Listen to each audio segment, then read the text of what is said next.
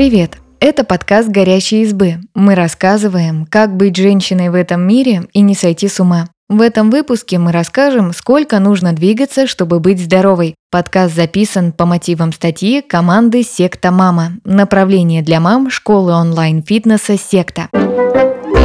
Врачи и фитнес-тренеры советуют двигаться больше, особенно тем, кто работает сидя. При этом не всегда понятно, как стать активнее. Стоит ли экстренно записываться на тренировки или достаточно просто больше гулять? Разобрались вместе с экспертами.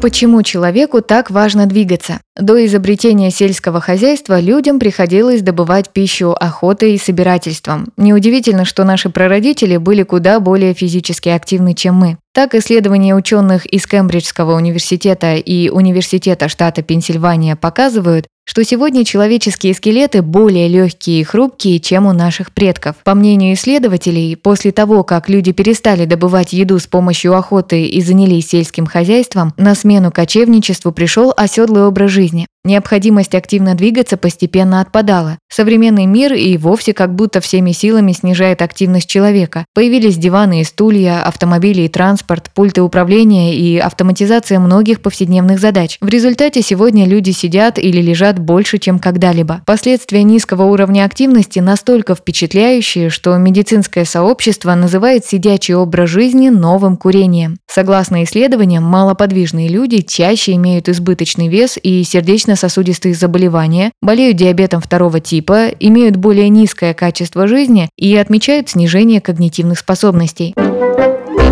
Быть физически активной – это как? Чтобы получать плюсы от движения, нужно выполнять хотя бы минимальные рекомендации медиков. При этом термины «физическая активность» и «тренировки» – это не одно и то же. Физическая активность – это любое движение тела, которое увеличивает расход энергии по сравнению с базовым уровнем, даже чистка зубов. Тренировка – это запланированная, структурированная, повторяющаяся и целенаправленная физическая активность, цель которой – поддержать и улучшить физические качества. Тренировки – это всегда физическая активность, но не вся физическая активность – это тренировка. При этом вы можете быть активны и не тренируясь, но имея подвижную работу, выполняя повседневные дела и прогуливаясь. Как и сколько в итоге нужно двигаться? Всемирная организация здравоохранения рекомендует взрослым до 64 лет от 150 до 300 минут умеренных аэробных нагрузок в неделю или от 75 до 150 минут активности высокой интенсивности. Можно их сочетать. Например, за неделю можно совершить две бодрые прогулки по 40 минут, провести две 20-минутные тренировки и полчаса потанцевать. Кроме аэробной активности, рекомендуют не менее двух раз в неделю заниматься силовыми нагрузками. Они позволяют поддержать мышечную массу и укрепить кости, что облегчает любые ежедневные движения. При этом важно в принципе меньше сидеть и лежать. Если заменить отдых на диване на активность любой интенсивности, даже легкую, это позитивно скажется на здоровье. Людям старшего возраста советуют дополнительно уделять время упражнениям на баланс. С возрастом опорно-двигательный аппарат начинает функционировать иначе. Суставы становятся менее гибкими, ухудшается координация и баланс. А если просто включить в обычную жизнь больше тренировок, здоровье наладится? Не всегда. Группа ученых из Мэйо Клиник провела исследование городских и сельских жителей на Ямайке и в Северной Америке. Оказалось, что даже включая в расписание тренировки, офисный работник может сидеть до 15 часов в день. Для сравнения, у жителей ферм это время составило всего 3 часа. Образ жизни значительно влияет на здоровье. Даже если человек иногда тренируется, но мало двигается в остальное время, его самочувствие ухудшается. Таковы выводы обзора исследований 2015 года.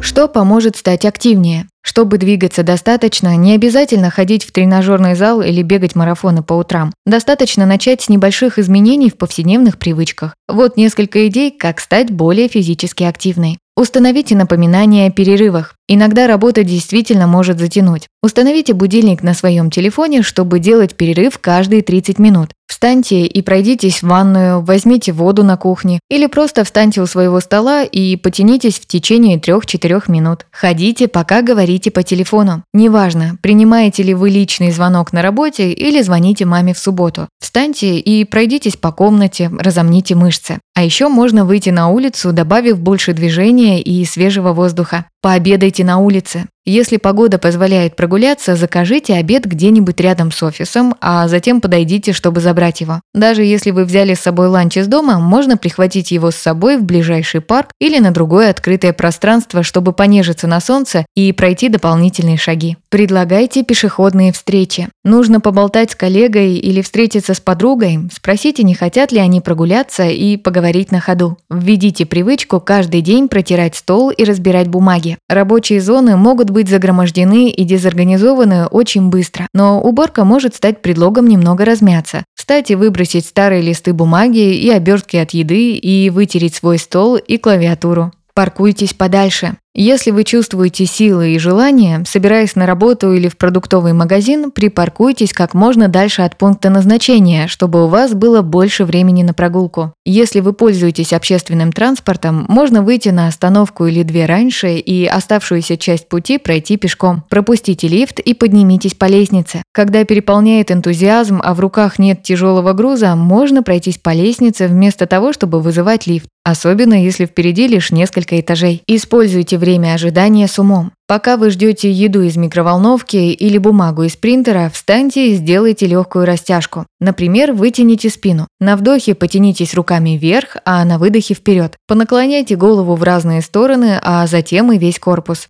Пританцовывайте, занимаясь домашними делами. Танцы могут сделать рутинные задачи вроде уборки пылесосом или мытья посуды намного веселее. Разнообразные задачи задействуют разные мышцы тела и потратят много энергии. Не обязательно стремиться к выверенным движениям, просто включите любимую музыку и постарайтесь двигаться в ее ритме. Спасибо, что послушали этот выпуск. Подписывайтесь на наш подкаст, пишите в комментариях о своих впечатлениях и делитесь ссылкой с друзьями. Пока!